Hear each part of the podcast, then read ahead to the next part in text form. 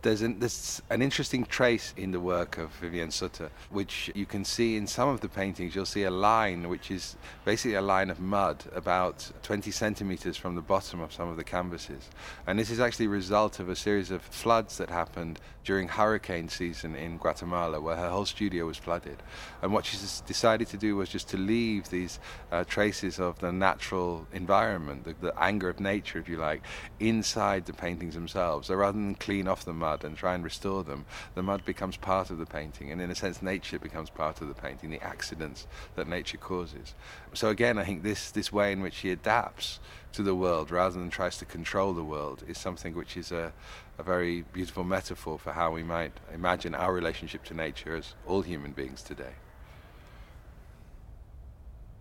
What you see in part of Vivian Suter's work is a hanging device um, which she actually uses in the studio to dry the canvases sometimes. But she's decided here to show the work on this hanging device in a way to, to both uh, attract and deny you a view of the image itself.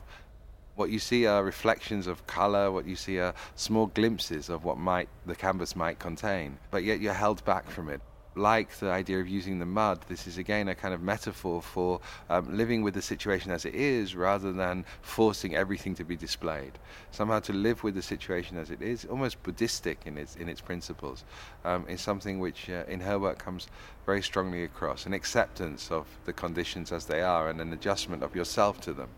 rather than a control. And so we have to adjust ourselves to the way that these paintings are hung and to accept that what we see is what we get and we have to imagine, if we want, uh, what the whole canvas might look like.